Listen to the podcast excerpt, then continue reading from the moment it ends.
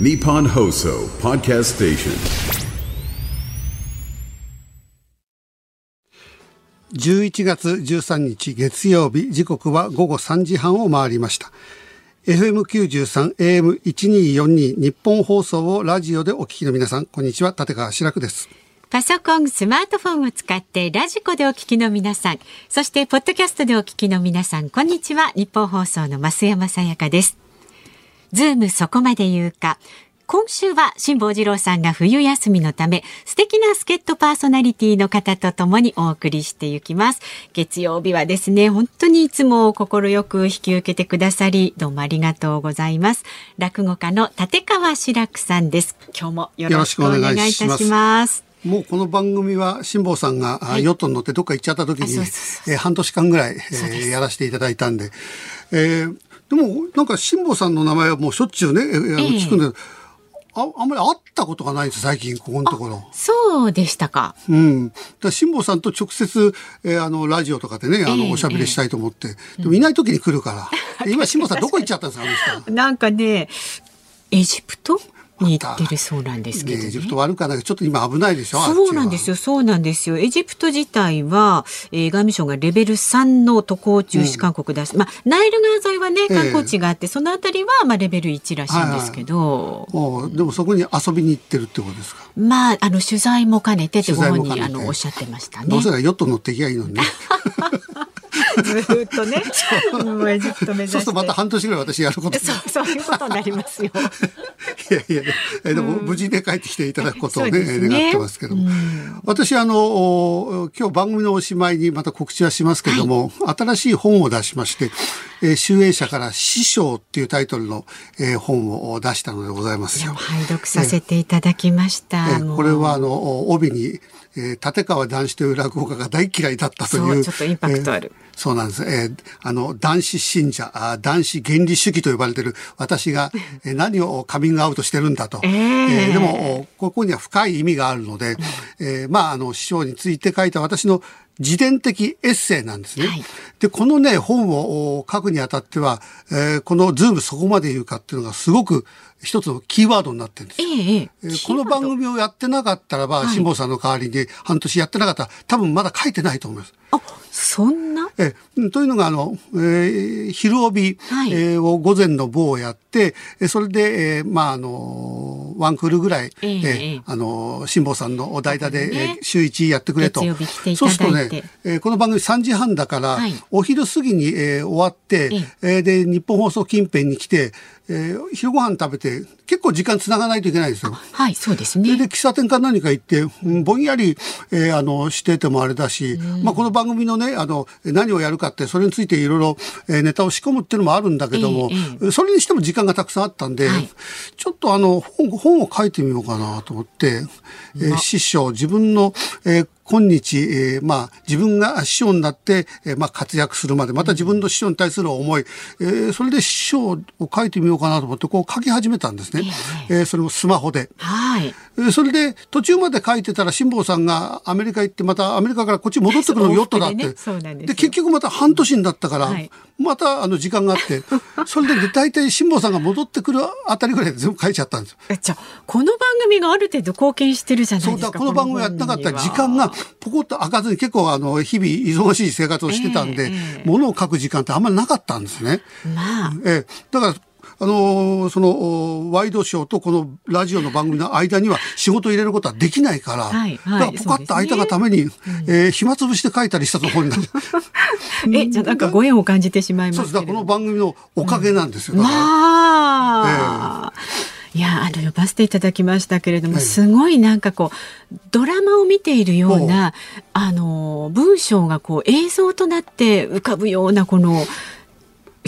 楽さんのねこの、自分の落語と同じように映像が浮かぶような感じでものは書いてるんですけども、うん、ま、でもねあのドラマ化したいなっていうのが自分の中にあったやっぱりそうなんですか？いや、過去立川談志のドラマって何本かあのあるんですよ。ええ。でそれがもちろんあの私が不満だっていうわけじゃないんだけども例えば私の先輩の赤目高ベストセラーになった、はい、えー、私の兄弟子のあの談春、はい、談春さんが、えー、書いた本。であればテレビドラマ化されて、ね、談春をたけしさんがやった、はい、でそれはあの素晴らしかったんだけどもでもやっぱりたけしさんじゃないですか。うん、ね。たけしさんのフィルターを通じて、えー、談春、えー、えー、じゃなくて本当にここに男子がいるような感じで、うん、えー、それで、えー、男春が、えー、二宮君、はい、二野がやってる、はい、えー、で、えー、白く役は浜田岳さんがやったっていうね、うん、えー、でそれはそれで、えー、とても面白かったんだけどもあの本は男春という若い頃のろまな亀なんですよ。うん、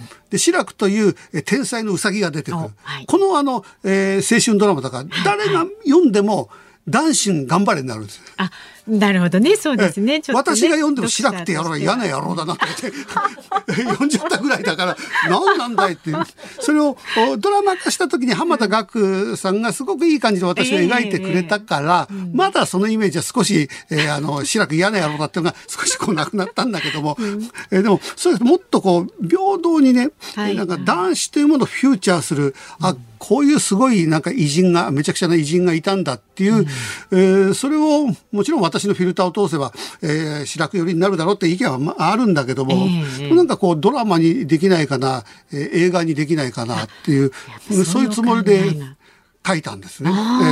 えー、だから、まあ私いくら一人で言ったって、えー、そうそうドラマになるもんではないんで、まずこの本は結構今、えー、売れ行きが良くて、ええ、11月2日に発売されて1週間で重版が決まったので、はい、すごいじゃないですか。えー、だから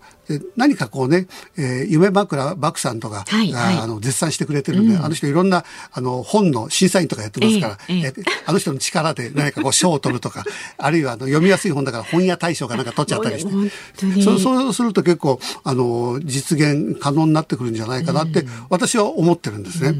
うん、でその時にじゃあ、たけしさんがやったあ男子役、えー、じゃあ、ビートたけしよりもすごい役者がどっかにいるのかと、誰か男子ができるような、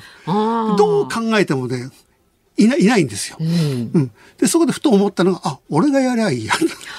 なるほど。とりあえず、たけしさんほどの、あの、インパクト、知名度はないにしても、弟子が、私ね、落語家のドラマとかよく、あの、見て、不満なのは、役者がやるとね、やっぱり落語家じゃないです着物の着こなし、ええ、それからちょっとした動きはやっぱり役者の動きなんですね。やっぱりそういうとこ気になります、ええ、だからやっぱり落語家の役はね、落語家がやった方がね、絶対いいんです。まあ、それは自然ですよね。うん、で、男子役はやっぱり一番そばでこう見ていて、うん、えー、志の輔さんっていう考えもないことはないけども、ただちょっと志の輔さんにしては年食いすぎても、もう70近いから。ええええ、で、あとは男子か私、どっちか。でもどっちがモノマネがうまいかって私の方がうまいので、えー、私あの高田文夫先生があの私が真似やったらもう憑依芸だな。そこにあの、えー、男子がいたみたいだっていう、うん、えー、あれだけ男子マニアの人が言ってくれてるんだから、うん、私が、えー、あの男子をやってっていうやったらこれ結構面白いかなって。じゃあ志くさんはそしたらどなたが？そこがねあの私今考えがあるんです。はい。えー、以前ねあの「奥男」って映画があったんですね、はいはいはい、で高橋一生佐藤健、はい、この二人が主役、で落語を語るシーンがあるんで私が二人落語を教えたんですよ。で高橋一生には芝浜、はい、えー、それから、えー、佐藤健は死神、うん、え監督は受験もやらせようとしたんだけど私が死神18番だったんで、うんうんうん、死神の方がインパクトあるよって死神を教えた。はい。したらね、えー、高橋一生さんの場合はアットホームな稽古だともうマネージャーとかみんなスタッフもいてみんなゲラゲラ笑う、佐藤健の時はそのつもりで言ったらねお人払いを願います。僕は志らくさんと差しでやりたい。にシビアな感じで。ものすごい私が緊張しちゃったりして死神途中でなんか間違えちゃってて。でも死神を教えて、え。そしたらね落語面白いな志らくさんって言ってくれて。そうですか、うん、で落語をドラマにしたらば俺はあの絶対落語家の役やりたいあまあ、私にね、まあ半分は社交辞令なのかもしれないけど、でもその後、プライベートライブみたいなのあったんですよ。えー、自分のファンを集めての。はいはい、そこでも死神やりたいから、え志らくさん枕考えてくれっつって。で枕まで私がレクチャーしたりしたんで、ええそれでその気持ちがまだ冷めてなければ、えこの本を一応送りましたんで。えじゃあそう。白く役は佐藤健そんないいもんじゃない。すごいじゃないですそんないいもんではないんだけどえちょっと丸眼鏡をかけさせてちょっとダサくしてね、えー、いやもう俳優さんですからきっとピシッとね、ね、そうすると男子をやったのが二宮、ね、二のそして志らくがやったの佐藤健こいつら何考えてんだってことにはなるんだけど。でもドラマ化したらね私は、ね、なんか立川男子っていうのを後世にもっともっとこう、えー、残したいなっていうのがあるので、えー、ぜひともえこの本を皆さん読んでいただいて。すごく伝えてきましたんでねぜひあのたくさんの方にね読んでいただきたいですね。そうですね、うん、ええー、まああのこの本に関しては、えー、雨の中のラクダっていうのをねずいぶん前に書いて、えー、でそれも結構同じようなエピソード。これも私はその頃まだ男子は生きてたんで、えー、であの同じようなエピソードいっぱい出てくるんですよ、はい、でもその時はあの落語を全部例えば三軒長屋ラクダとか古典落語のファンしか分かんないようなワードから発生して自分のエピソードを書いてったんで、はいえー、読み手がやっぱり落語好きじゃないと読めなかったんです。なるほど。えー、ラクダって何？って、動物園のラクダしか思い、それこそエジプトのあの砂漠のラクダしか思い、いや古典落語にあるんだってもそこで思考ストップしてしまったんで、はい、それで赤目高に勝つことができなかった。向こうは何十万部、私は2万部ぐらいしか売れなかったんで。で、今回は、あの、落語を知らない人でもすっとこう入ってくるような。本当そうですね。どなたでも多分ね、えー、あの、すごい入り込んで、うん、白くさんの気持ちになってねあの読めると思いますそうなんですよだからこれを本当は師匠に読ませたかったなと。ね、一番はそうですよね。そうなんですよ。師匠が読んだらどれだけ喜んでくれるかっていうね。うえー、でもそういうつもりで書きました。えー、まああのぜひとも、えー、あのこの本を、えー、皆さん読んでください。立川志らくさんの師匠、はい、これまたエンディングでねご紹介あると思いますけれどもね、はい、ぜひお読みになってください。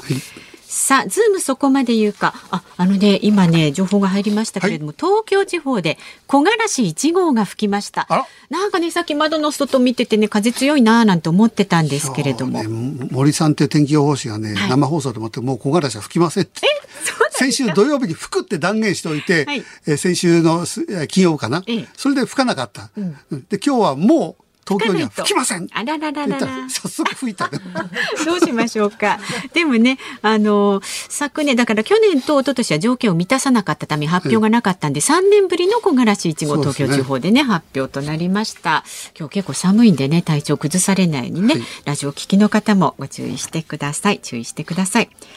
さあ、ズームそこまで言うか、この後お知らせを挟んでズームフラッシュをお送りします。週末から今日にかけてのニュースをチェックします。4時台では筑波大学名誉教授の中村逸郎さん登場です。プーチン大統領が来年3月の大統領選挙への出馬を近く表明へというニュースについて伺います。5時台には大谷翔平選手が全国の小学校に寄贈するグローブ、ね、これ有効に使うために頭をひねる学校もということで、まあ、白くさんねどんなご意見をお持ちなのか伺っていきます。はいで番組のエンディングでお送りしているズームをミュージックリクエスト今日はお休みでもう志らくさんが選曲したね一、はい、曲をお届けしたいと思いますのでちょっとあの番組を進めながらなんとなく考えておいてください。さあ番組の感想など今週もメールや旧ツイッター X でお待ちしております。メールで送ってくださる方は zoom zoom アットマーク一二四二ドットコム。X で参加される方ハッシュタグ漢字で辛坊治郎カタカナでズームハッシュタグ辛坊治郎ズームで参加してください。お待ちしております。さあでは続いてこの時間は外為ドットコムプレゼンツマーケットインフォメーションです。最新の株と為替の情報を外為ドットコム総研研究員の上原修平さんに伝えてもらいます。上原さんよろしくお願いいたします。はい、えー、外為ドットコム総研の上原です。えー、東京株式市場日経平均株価は前週末の金曜日と比べまして17円高い3万2585円11銭で取引を終えています。またトピックスにつきましては金曜日と比べて0.1ポイント低い2336.62で取引を終えています。円相場につきましては1ドル151円70銭付近で取引されています。東京市場の円相場は年初来安値を更新する展開となりました。アメリカの長期金利が上昇しドル買いが強まったことで円安がさらに進んでいます。海外市場では、えー、去年10月につけた33年ぶりの安値151円94銭付近を伺う展開となりそうです。市場には明日に発表されるアメリカの消費者物価指数の結果を見極めたいとのムードも広がっています。さらには日本政府、日銀による円買い介入への警戒感もくすぶっていることから152円付近では神経質な展開となることが想定されます。以上株と為替の情報をお伝えしました。上原さんありがとうございました。ありがとうございました。ガイタメドットコムプレゼンツマーケットインフォメーションでした。ニッポン放送がお送りしていますズームそこまで言うか今週は辛坊さんが冬休みのため落語家の立川志らくさんとお送りしています。そしてここからはニュースデスクの森田耕次さんにもサポートしてもらいます。よろしくお願いいたします。よろしくお願いします。では週末から今日にかけてのニュースを紹介するズームフラッシュです。女優の蒼井優さんや山本美月さんらが特定の政党を支持する偽の応援コメントを掲載された問題でれいわ新選組は10日全く承知しておらずそのような事実もないと注意を呼びかけました。今月配信されたビートルズの最後の新曲とされる Now Then が10日イギリスのシングルチャートで首位になりました。この曲は AI を使って過去のデモ音源からジョン・レノンさんの声を抽出して作られました。宝塚歌劇団に所属する25歳の女性が9月に急死した問題で宝塚歌劇団は11日外部の弁護士らのチームで進めてきた調査の結果がまとまり近日中に公表すると発表しました。全国で市街地への出没が増えているクマをめぐり自治体などに駆除への抗議が相次いでいる問題で研究者らで作る野生生物と社会学会が昨日緊急声明を発表しました。必要なクレームは関係者の努力をくじきかえって熊との共存を妨げるなどと訴えています。菅義偉前総理大臣が昨日フジテレビの番組に出演し一般ドライバーが乗客を有償で運ぶライドシェア導入について避けて通ることはできないとの考えを示しました。京都府の八幡市長選挙が昨日投開票され33歳の新人川田翔子さんが初当選しました。女性の市長当選時の年齢としては史上最年少です。過去の税金滞納を認めた神田健二財務副大臣が今日辞表を提出しました。9月の内閣改造からおよそ2ヶ月で政務三役の3人が辞表することとなり政権への打撃は必至です。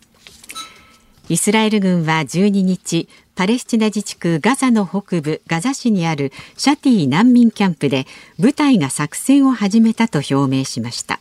このキャンプの近くには地区最大級の病院があります。さあずらっとご紹介いたしましたけれども、はい、まず最初にあの偽応援コメントの件ですね。はいこれ本当にあの区別がつかない岸田総理のやつもあったでしょ？えー、フェイク動画がねありましたね。で今はあの簡単に、えー、あの素人でも作ることができるってこれ新しい法律をなんか作って止めないと、えらいことになりますよね。これ全世界にこう、えー、発信されてしまうっていう。だからこれだって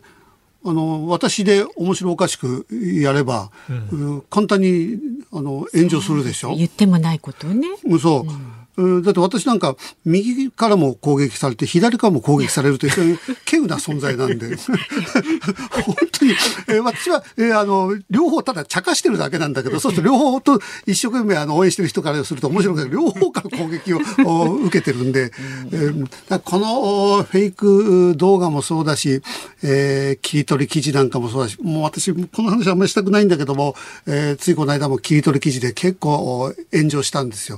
えー、その情報番組でもって、えー、私は岸田政権は支持はしてませんよって言ってるんです、うん、言ってるんだだけど、そこのところポンと切って、えーあの、支持率、えー今すごく下がってる。でも、支持してる人がまだ何パーセントかいるんだと。だこの人たちの意見も、聞かないと公平じゃないでしょっていうメディア批判です、これ言ってみれば。はいはいえーだって、えー支持率が下がりました、支持率が下がりましたってバンバン言ってると、ぼんやりこうお茶飲んで見てる人がね、おあの、視聴者が、そんな政治のことを考えてなくても、ああ、そうなんだ、今、えー人気ないんだ、えーひどいんだ、どんどんどんどんそっちが流れるじゃないですか。一応、こういう形で支持してますよって、えーまあそういうふうに言ったらば、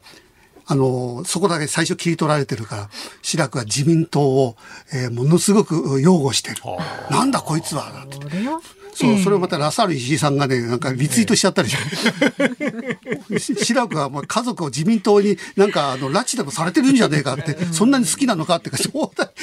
違いますねよって。元の意見をねそう聞いていただければメディア批判だっていうのに、もうこれは本当にあの迷惑ですね。もうだからラッサールさん私の名前出さないでほしい、ね、そしたらね、私の弟弟子の立川談慶っていうね、えーややつとこれ二人会地方でやったんです。よ、ええ。そしたらそこでもってね、志らくさんに絶縁宣言されてしまいました。えーだけど談慶さんの会に出ます。えー捨てる立川あれば拾う立川もあるって。またここで私の名前出しちゃったもんだから、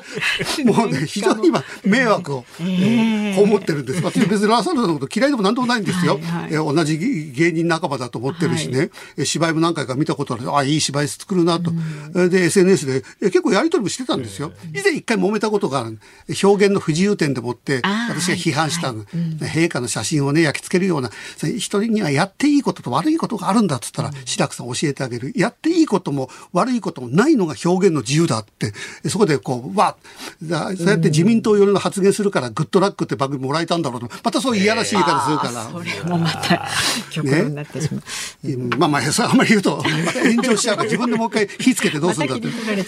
あ、でもこの令和新選組のもの、こういう芸能人の名前を語られちゃうと、政治のことと、ね、結びつけられちゃいますから、これ迷惑ですよね。でもこの AI やなんか使っていいこともあるのが、あとビートルズの、そのね、えー幻の、えー最後の新曲みたいなのを、それをジョン・レノンの声で、えー再生しようなんていう、そんな日が果たして来るのかっていうね、すごいことですよ。70年代のデモテープからね、ジョン・レノンさんの音声だけを抜き出すなんてそう、技術がそれをまた誰かが歌うっていうのはわかるんだけども、えーで、モノマネして歌うならわかるんだけど、その当人の声でっていうね、それができるんだったら今、あの、連続ドラマ朝の、はい。えーあれでもって笠木静子がフね。ューチャーされてる、私は昭和歌謡曲博士なんで、ラッパと娘っていうのはデビュー曲、こんなかっこいい曲がなかなかないんですよ。あと、セコハン娘っていうのもあるんだけど、えーそれが今、あああの、もしかしたら、じゃあ、笠木静子の声で、えー例えば、あのー夜遊びが歌ってるあれがあるじゃないですか。アイドル。はい。あれ歌ったらどれだけかっこよくなるかとかね。できちゃうってことですよねそうそうそう。ね。そういうことがあできちゃうから、そういうのもちょっと楽しみにしてますね。えーあとはもう時間がないからあれですけども、えー神田さんですか？あそうですね。もうそれは岸田さん最初にクビにしないと。うん。なるほど。うん、だから人気がない。ね、なるほど、えーお時間になりました。ズームフラッシュでした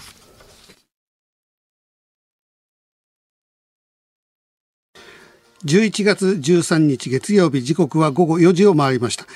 ニッポン放送から立川志らくと増山さやかでお送りしています。ズームそこまで言うか。今週は辛坊さんが冬休みのため、連日素敵な助っ人パーソナリティをお迎えします。で、今日スタート月曜日は、ちょっとここから先が私、あの、はい当たってるのかどうなのか、ちょっと微妙なところであるんですが、中日ドラゴンズの代打の神様が、宇佐見真吾選手だったとしたら、ズームの代打の神様は、この方を置いて他にいません。落語家の立川志らくさん。これ正解ですか？いやいや、これ、名古屋のローカル局だったらね、まあ、ちょっと受けるんだけども、わからない。ちょっとね、私分かんなかったんだけど。それ私のポジションは、宇佐美のポジションじゃないですね。ちょっと違う。もうもう少しベテランですから。ああ、宇佐美さんよりね。うん、なるほど。まあいあのいつもいつも本当にね、辛坊さんが何かあった時にはお世話になっております。今日は立川志らくさんです。で明日火曜日は辛坊さんがね最近あのご出演していますがなぜか曲入りの一番乗りに命をかけているという 東京 MX テレビの、えーモーニングフラッグでおなじみジャーナリストの堀潤さんです。で水曜日は津田塾大学教授で哲学者の茅野俊人さんです。えー女性ファッション誌のねグラビアに浴衣姿で登場したこともあってこれは私が言ってんじゃないんですけど チャラい政治哲学者の異名をお持ちの方とそんなチャラくないですけどね茅野さんね。で木曜日は、まあ、朝の番組からねこの番組まで、えー、大活躍ですおなじみニッポン放送の飯田浩二アナウンサーになります。でエジプトに、えー、旅立ちました辛坊さんの冬休み実は2週間になっておりまして来週のピンチヒッターのラインナップはね追って連絡を連絡お知らせいたします。連絡ってねお知らせいたします。ちょっとねいつもとは違うズームもぜひお楽しみになさってください。さあ志らくさんメールいただいております、はいはい、東京都のタロコさん49歳女性はですね立川志らくさんいつも昼帯見ていますよ。ところでもうすぐ忘年会シーズンですが立川志らく一門は一門は忘年会は毎年やるんですか？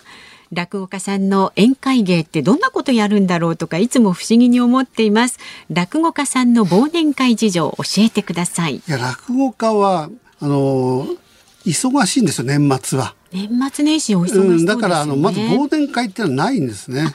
新年会はあります。はいはい、えー、だから忘年会はほとんどあまり聞いたことがないし、私の一問も私があの仲間っていうか友達集めて自分のうちで、えー、宴会をやるぐらいなんで、うん、私あんまり宴会が好きじゃないんですね。だから男子一門で昔師匠が生きてる時になんか忘年会みたいなことやったんだけど、うん、みんなただただ酒飲んで管巻いて大騒ぎして 私じーっとしてたら師匠が私の顔じーっと見て退屈だったらお帰りっていうこと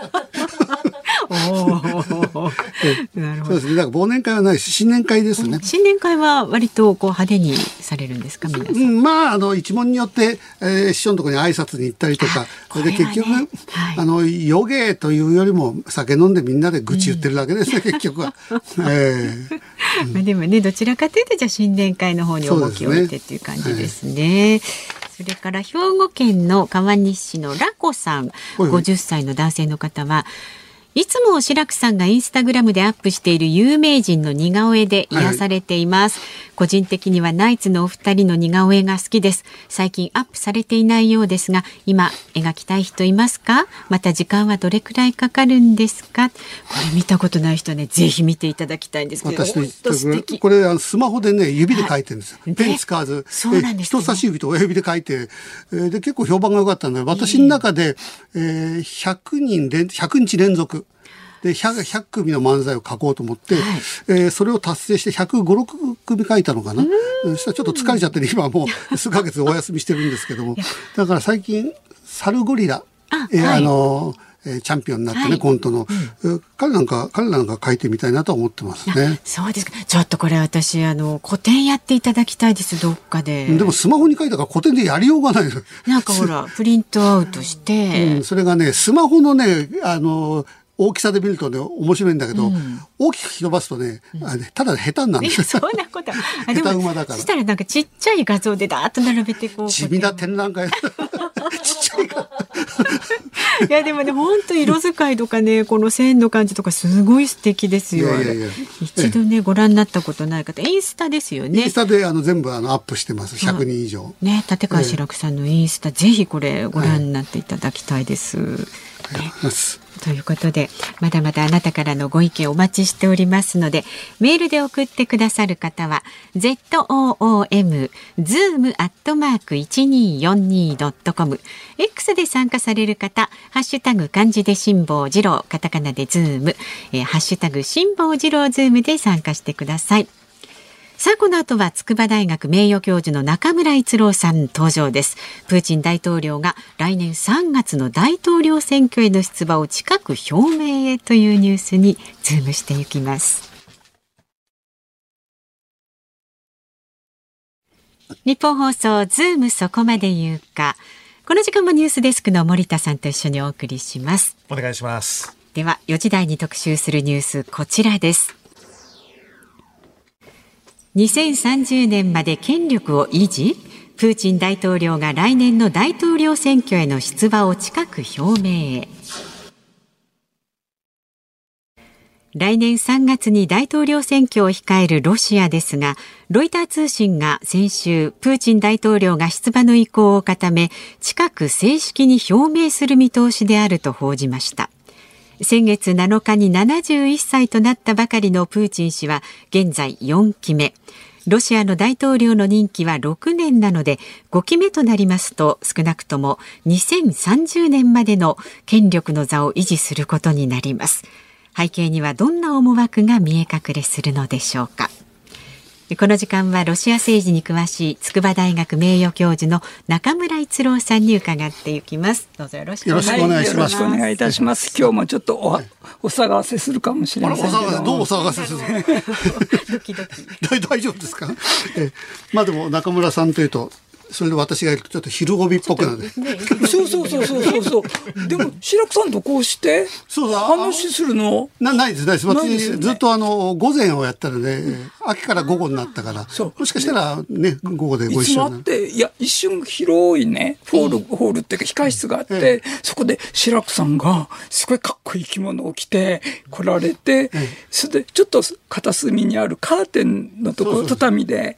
着替えて全く別人。え？ー、白くさん、え？ー、二人いる白くさん、影武者とプ思うくらい。ーチンもプーチンも影武者がいるからね そうそうそうそうそう。いや、私にとって、影武者と言ったら、プーチンか白くさんしかいないみたいなね。私は一人しかいません。大丈夫なんで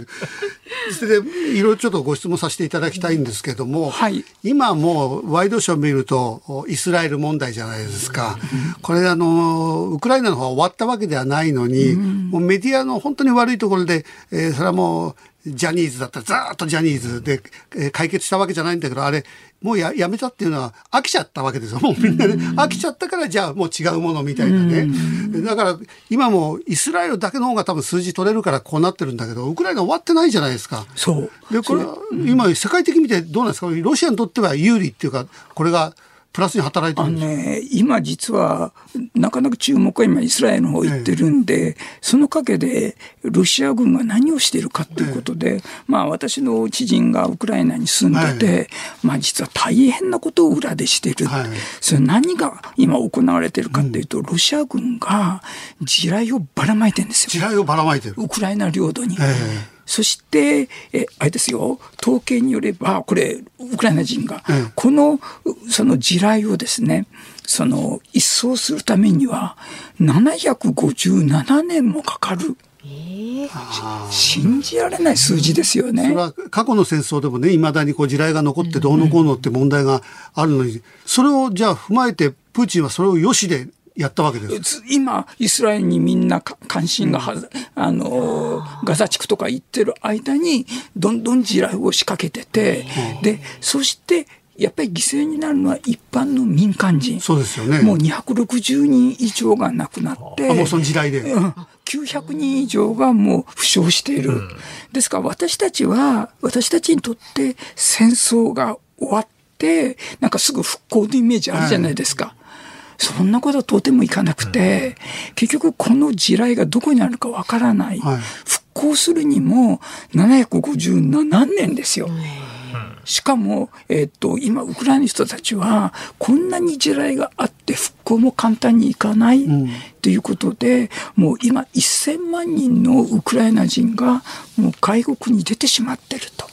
じゃあもう事実上ウクライナはもうダメってことですよね。白さんおっだ住めなくなっちゃうってことね。それで、ウクライナ人のお人も私に訴えてるんですけども、で、戦争でも亡くなっている若い兵士たちが、それで外国にいっぱい人が出るっていうと、これから20年、30年、出生率がドーンと下がってしまって、結局、プーチンのやってる、今、何の戦争をやってるかっていうと、ウクライナを併合することではなくて、この国を潰してやると。うんだからウクライナを自分たちの国にしようとする戦いかと思ったらば、だってばらまいちゃったら、自分たちの国にしたって、ロシアの人たちはどうにもできないロシアが占領したところでね。占領したってそこに住めなくなってしまそうという。だから、今のプーチンのやってることは、本当にウクライナという国を世界地図の中から消してやる。つまり、廃墟と化してやる。ですからもう狂気に陥ったプーチンが今仕掛けてる戦争っていうのはもちろん中東の残酷な残虐な様子とか出てきますけどもこの陰でプーチンはこういった地雷をいっぱい仕掛けてきてるっていうね。これはあの国連とかアメリカとかはどう見てるんですか？だからそれについてきちんと、まあ、知ってるんでしょうけれどもニュースになかなかなってこない。う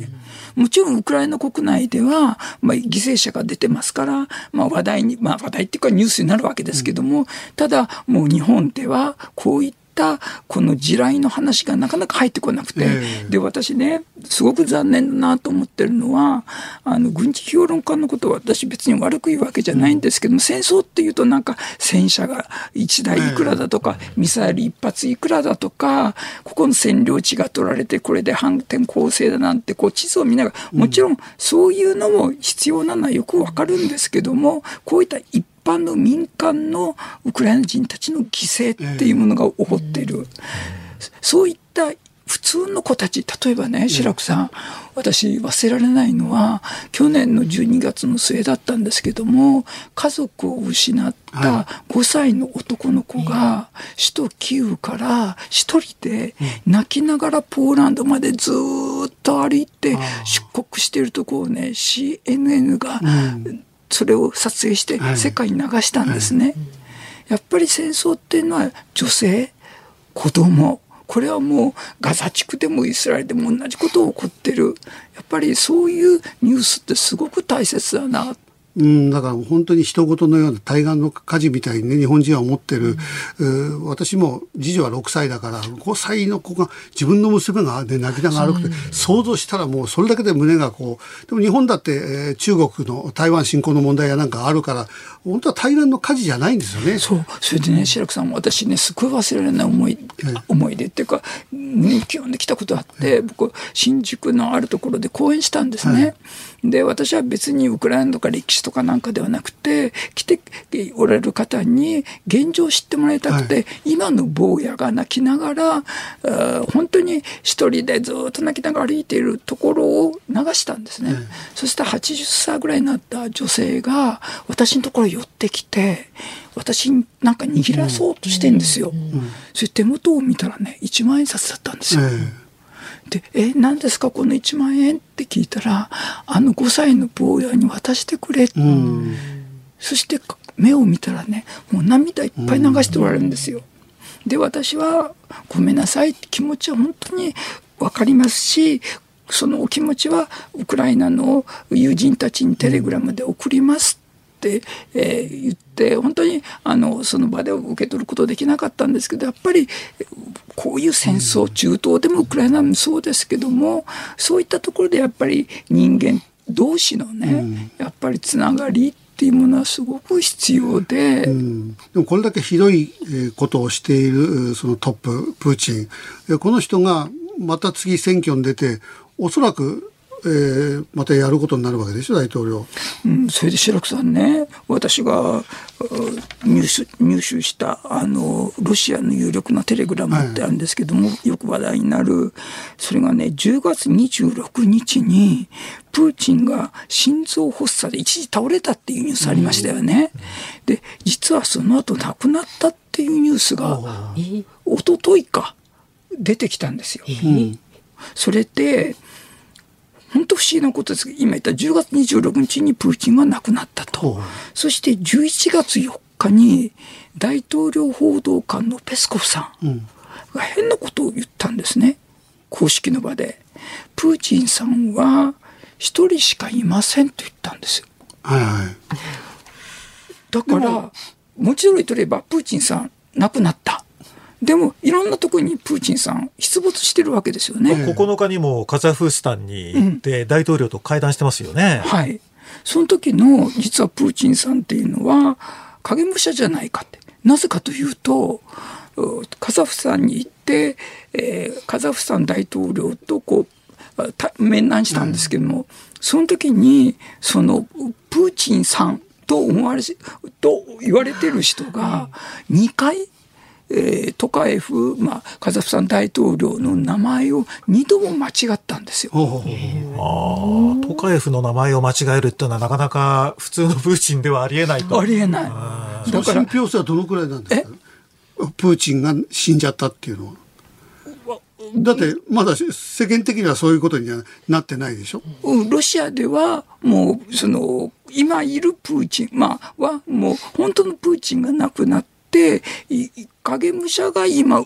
動かされていて、本当のプーチンは、その、すでに今、えっと、冷凍庫の中に遺体が安置されていると。言われている、はい、世間的にはえー、まだまだそれは推測だから。そう、影武者説は何度も出てきますよね、プーチンに関して。だからそれ、本当のプーチンかどうか調べるには柔道をやらせりゃいいそう。影武者だったら強くないでしょ。だって黒帯なんだもん、だって。あの、本物のプーチンは投げるのは得意だけど、受け身下手だったんですよ。ああ、だからそれやりゃ分かるよ。とりあえず柔道の試合やらせりゃ分かるんだよ。そう。ということは、いや、これはもちろん仮説なんだけど、プーチンはもう死んじゃっていなくて影武者が、えー、いると。うん、そうすると、この影武者を動かしてる人がいるわけですよ。それが誰なのかそう、そう、白くさん、そこは大切なんですよ。ええ、ですから、プーチンがいてもらわなくちゃ困ると、ええ、それが影武者であろうが誰であろうが、うん、プーチンさんという名乗る人がいないと困る。それは誰かっていうと、え、プーチンの、だから1990年代、つまり大統領になる前に一緒に柔道をやったり、いろんな友達ですね、その人たちはプーチンにいてもらわなくちゃ困る。なぜかというと、プーチンが大統領になった後、その友人たちは天然資源の天然ガスとかオイルとか、そういった大会社のオーナーにみんななってるわけですよね。すっごいお金持ちになってるわけですよ。ですから彼らはプーチン、別の人が大統領になると、そこ一掃されるんですね。うんそれはなぜかっていうと、プーチンの前の政権って、もう、リスターの人を覚えていらっしゃるかどうか、あの、イエリチンっていう人がいたんですね。やっぱり、こう、お友達で、ファミリーがあったんですね。で、プーチンになって、すぐじゃないけど、一掃されたんですよ。ですから、プーチンにいてもらわないと困る人たちがいて、うん、その人たちがプーチンをガッで何人ぐらいいるかですよ。プーチンであその周りがいてもらわないと、うん、プーチンという名乗る人がいてもらわなくて困るっていう人が大体250人。そんなにいるんですか ?250 人。そしてその中の中核部分っていうのが大体12、3人。いてもらわなくちゃいけない人たちがガッとこう固めてると、いうことなんですよ。まあ、だから死亡説はちょっと定かじゃないですけれども、プーチンという人物というのは絶対的な独裁者という人物ではなくて、この独裁者を支えてそこで利権を貪ろうという、まあ、ある種の罰があって、そういう人たちが、まあ、このプーチンを支えてきているというような構図なんですかね。そうなんです。ですから、たとえね、本当の今、プーチンかもしれませんよ、もしかしたら。うん、そしてもう71歳、ロシア人の男性の平均寿命って67、8歳ですよね。かつてはね、あの、ウォッカをよく飲むんで、ロシア人の寿命は短いと言われていたんですよね。で、71歳のプーチンが、まあ、来年3月の大統領選にもまだ出ようというようなことは、まあ、ある種普通のこれまでのロシア人の平均寿命からするとあんまり考えられないことではあるんですよね。で、もし本当にプーチン、今のプーチンが本物のプーチンで71歳になったら、もう本当にすごいストレスですよね。戦争はやるわよ。ね。だから、やめたいな、もう辛いな、もう本当にゆっくりした生活したいなと思ってもですね。やめさせられない。そう。周りが何言ってんだ、もっとやれ、もっとやれって感じで。でもそのプーチンに対抗するなんか強力なライバルはいないんですか？プリコジンは死んでしまったでしょ？はい、ええ、そしてあの今実はロシアの中で今回まあ大統領選挙をやるにしてもですね、え、実は中東絡みの問題が大きく起こってきてるんですよ。うん、なぜかってロシアって、えー、独裁プーチンの独裁制国家だと権威主義国家だなんていうことを日本で言われてましたけれども中を見ると多民族国家なんですよ。で15%がイスラム教徒なんですよ。でこの人たちはハマスを応援してるんですよ。ですから、昨日も一昨日もですけども、ハマスの幹部がモスクワに来たり、イスラム教徒に会いに来てるんですよ。うん、ですから、もしこのこの今中東で起こっていることで、えー、このハマスがパレスチナが例えばですよ、はい、その敗北するようなことがあればですねこのロシア国内のイスラム教徒たちがプーチンに対してですねなんでもっと支えないのかって言って、えー、こんな岩越し岩越しのプーチンじゃ3月の大統領選挙こんな大統領ダメだろうって言って、うん、イスラム教徒たちが大暴れする、実際に先月だったと思いますけどもこの中東でこういった戦争っていうか、まあ、武力衝突があってからロシアの南の方でイスラム教徒たちがやっぱ暴れてんですね、うん、でもそれイスラム教徒のその暴れてるっていうのも分かる。それによって選挙が不利になってくるっていうのは分かるんですけどあと一般国民はどうなんですか？その噂レベルなのかもしれないけどプーチンは死んじゃっていない影武者なんだと。そしたら良識があるロシア人は入れないんじゃないですか、うん、それでね白くさんそこなんです二つだけ申し上げたいんです。けど、一つはあの私たちに知ってソ連邦崩壊した時に、はい、リベラルな人民主派の人で立ち上がりましたよね、はい、私もちょうど息子に住んでたんですよ。そこと今とどこが違うかっていうと、うん、今このリベラルだとか民主派の人たちは、こんな国に住めないって言って、うん、もうどんどん外国に出てしまったと。いうことですよね。これが一番大きい。じゃあ、外国に出れない。そんな金もない人たちは、どんな今思いをしてるかっていうと、うん、実は独立系の、えーと、世論調査の会社でロシアンフィールドってあるんですね。はい、これはあ本当にあの匿名で全部調査するんですけども、この人たちに質問しても90%の人が回答しないんですって。怖い。怖い。でも回答しないっていうことはやっぱりこのプーチン支持とか戦争支持に反対の意ですよね、明らかに。ね、賛成してれば答えるはず、ね、答えるはずなんですよ。うん、ですから、この人たちは沈黙ですよね。不機嫌な沈黙ですよね。ですから、この人たちが、この3月の大統領選挙に向けて、例えばイスラム教徒たちガーッとこうパレスチナを支持するんだ、イスラムを支持するんだプーチンは弱腰だって言ったその中にこう不機嫌な沈黙のそのロシア人たちが合流して、この3月の選挙を果たしてできるかどうかというところで今あの案内があったように、まあ、あのご紹介あったように、おそらく12月14日にプーチンは大統領選挙に立候補声明をするであろうと、なぜかというと、その前日の12月13日に、ロシアの連邦議会が3月の大統領選挙に向けてスケジュールを発表するんですって。ですから、これから1か月、本当に3月の大統領選挙ができるかどうか。うんでもその良識のある、えー、ロシア国民がね、えー、でも選挙ももしかしたらバレちゃうなんかそういう気分しないですか？もしか入れなかった。ら、えー、そこまでも、えー、ね警戒しちゃいますね。警戒しちゃうからね。だから果たしてどうなるか。でもロシアが変わるきっかけにね一つなってくれるといいんですけどね。そうですね。ですよね。さあいろいろお話伺いましたけれどもこの時間は中村逸郎さんに伺いました。どうもありがとうどうもありがとうございました。日本放送辛坊治郎ズームそこまで言うかをポッドキャスト YouTube でお聞きのあなた増山さやかです。飯田浩二です。お聞きの内容は配信用に編集したものです。辛坊治郎ズームそこまで言うかは月曜日から木曜日午後3時半から生放送でお送りしています。ラジオの FM93 AM1242 に加えてラジコでもお聞きいただけますよラジオラジコでは配信版では聞けないあんなことやこんなことがいっぱい。さらにリポーターがあなたの街にお邪魔する中継企画や辛坊さんが夕刊フジの記事を解説する夕刊フジそこまでズーム。えそして生放送でしか参加できないリスナー参加コーナー。ズームオンミュージックリクエストなど盛りだくさん。ぜひラジオラジコでも辛坊治郎ズームそこまで言うかをお楽しみになってください11月13日月曜日時刻は午後5時を回りました。こんばんは立川志らくです。こんばんはニッポン放送の増山さやかです。辛坊さん冬休みウィークのズームそこまで言うか今日は志らくさんとお送りしています。さあもう5時になりましたけれどもね、はい、メールをたくさんいただいてます、はい。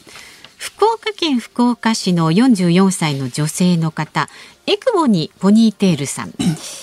私にとって志らく師匠は可愛らしいおしゃれな丸眼鏡のイメージです。私も眼鏡愛好者なので親近感です。ところで最近岸田さんをなんとかメガネ、ね、増税メガネですね、うん、みたいな言い方をしてメガネに対してちょっとネガティブなイメージがついていると思います。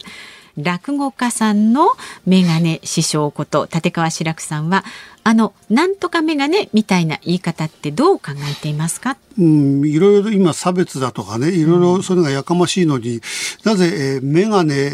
ー、を悪口にするのこれ一つ問題なんです本当はね。確かにルッキズムといえばルッキズム。うんそうそうだからそういう言い方っていうのはまあ、この悪口って子供の悪口ですよね、レベルが。うん。うん、増税、メガネとかね。うん、別に、メガネかけてる人は、国会で岸田総理一人ならばまだしも、うん、そうじゃない、みんな結構かけてる人いっぱいいるじゃないですか。まあ、多いですよね。だからもうちょっとね、あの、え、とんじの効いたね、あの悪口ってありますよね。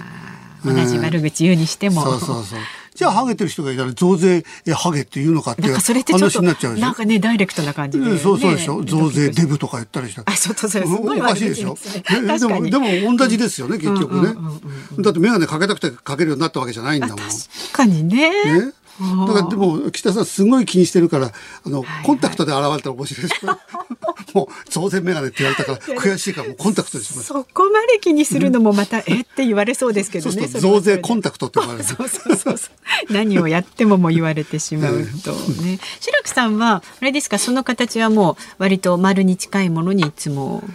いや、それテレビをでたくさん出始めるようになった時に、うん、昔はあの、コンタクトにしてたんですよ。落語の時はだって眼鏡かけてないから。あ、そうですね。うん、したコンタクトがね、なんか結膜炎かなんかなんかなっちゃったの、うん、テレビの時に。うん、それで番やむを得ず、眼鏡をかけた。そういう事情から、うん、その時に四角い眼鏡かけてたんだけど、ちょっと面白くなんか丸にしようかとうちのかみさんの提案があって、で丸で、それで通すようになっちゃったね、丸、もう、もうなんか丸しか、なんかね。そう、だから落語会やると困るんです。みんな丸眼鏡の着物姿の白くが出てくると思うと、落語の時眼鏡外すから、お前は誰だって空気に一瞬なるんで。ひどいですね。でもすごいお似合いです、その丸い眼鏡。それから56歳の板橋区のイルマンの水の末流さんです。サラリーマン生活を33年送りってこの方56歳ですからね定年が見えてきますとなんであいつが出世して自分はこのポジションにいなければいけないのかと思うことが多々ありましたそんな中男子師匠の現実は正解という言葉に触れてハッとさせられました。男子師匠の基準でバカと言われないよう残されたサラリーマン生活を送ります。現実は正解。どんなことを言おうが、えー、何を言おうが現実はそれが正解だからそれを悔しいと思ったらば自分で考えてそれでその,、えー、あの自分の不遇なものをえー、いい方に変えりゃいいんだと。でそれができないやつを世間でバカって言うんだって男子はずっと言ってましたね。売れてねどのコーナーあいつはきっと、えー、あのよいしょしたからね、うん、うん。自民党寄りだからだからグッドラックって番組もらったんだろう。だいぶ気にされてますね。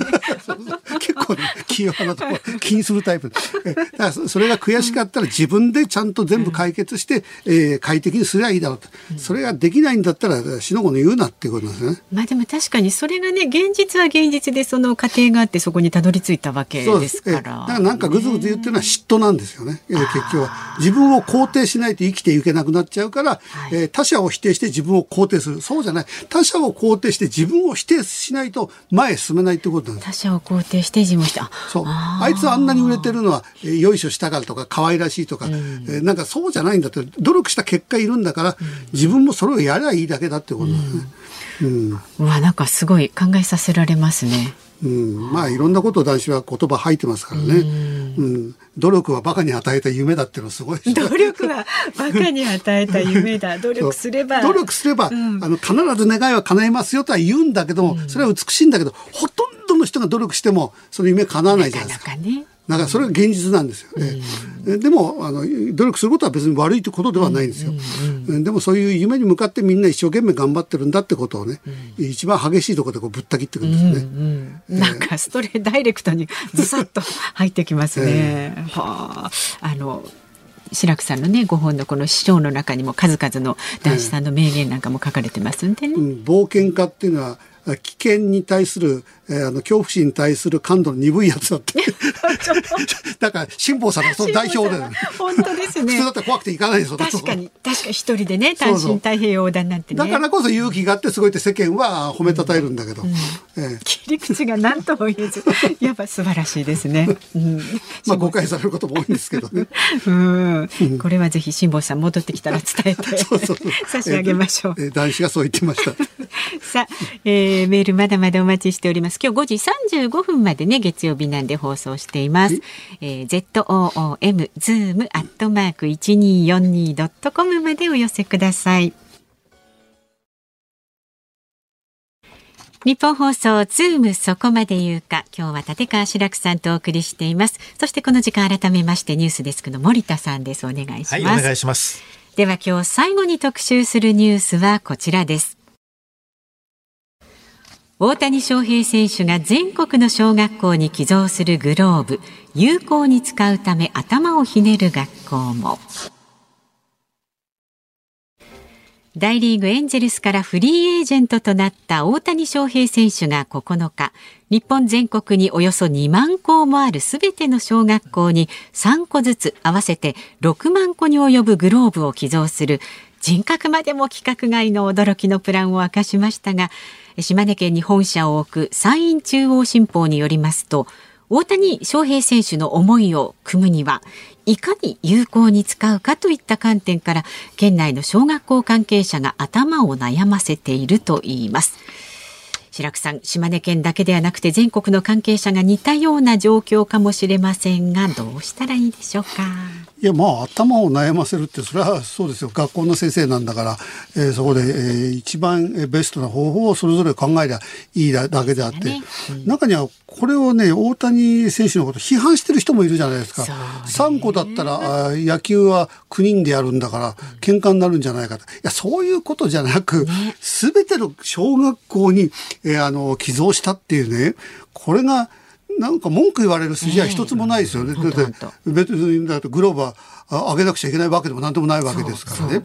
えーそのプロ野球の発展のためにだから、えーいろんな使い方はあるとは思うんだけれども。まあ3つあるっていうのは、おそらく1つはね、保存用ですよ。学校の保存用でもう誰も手をつけずに、えー学校にこう飾っておく。うやうやしく取っておくねであと2つは右と左があるわけでしょ。私が、えー学校の先生で野球を教えてる監督かコーチだったらば、うん試合をやって一番、えーそのおいい活躍をした選手に次の練習の時、あるいは、あえーーあの使っていいよってね、はいはい。えそうするとまた、えーあの生徒たちのモチベーション上がるじゃないですか。頑張りますよね。あ俺頑張ったら、えー大谷選手の、えーあれ使えるんだみたいなね、そういうやり方だって、えーありますよね。うんだからこれ、えーいくらだって何通りでも出てくるんじゃないですか？ね具体的な例で言うと、例えばあの離島の小学校、もう生徒児童の数も少ない、それから少年チームも作れないという学校は、もう休憩時間のキャッチボール、それから体育の授業で使おうという想定をしていたり。そうですべて野球をやってるわけじゃないですもそうんなんですね。。それから逆に児童の数が多すぎる学校、ここはどうするかというと、まずは少しの間飾って、で 実際に触る時間を作って、で、その後、まあ、やっぱり休み時間のキャッチボールで使うかなというような案が出てるようですね。で一番嫌なのはね、えーあのネットオークションとかに出ないでほしいですよ。それはダメですよ。それはがっかりですよ。絶対ダメですよ。まあ学校の先生だからそんなことは絶対ありえないとは思うんだけど、何が起こるか分かんない時代ですからね、うん。そういうのだけはやめてほしいですね。うん。まあ、あとまあ野球はね、あの、お金がかかるというふうにも言われていまして、あの、サッカーの場合には一式揃えるのに大体2万円ぐらいなんですが、野球ですとグローブ、それからバット、それからユニフォームにソックスとストッキングとかスパイクとかありますので、大体4万3000円ぐらいかかるというような計算もあるんですね。まあ、その中で、やっぱりもうバッえーグローブだけでもあればというようなこともあるでしょうし、ただあの、バットなんていうのはね、あの、花から買う必要はないんだという専門家もいますし、まあ、野球が、はお金がかかるというふうに思うのもどうなのかという気もするんですけどもね。だって。4万いくらかかるったってランドセル今すごい高いでしょ。確かに。高いね、高いなんでランドセルこんな、こんなもんにね、こんなもんじゃ申し訳ないけども、で重たいでしょ、すごい重たいんですよ、ランドセルって。ぶ改良はされてますけどね、うん、だいぶ軽くはなってるけど、えーで高いやつだとやっぱり重たいまんまだから、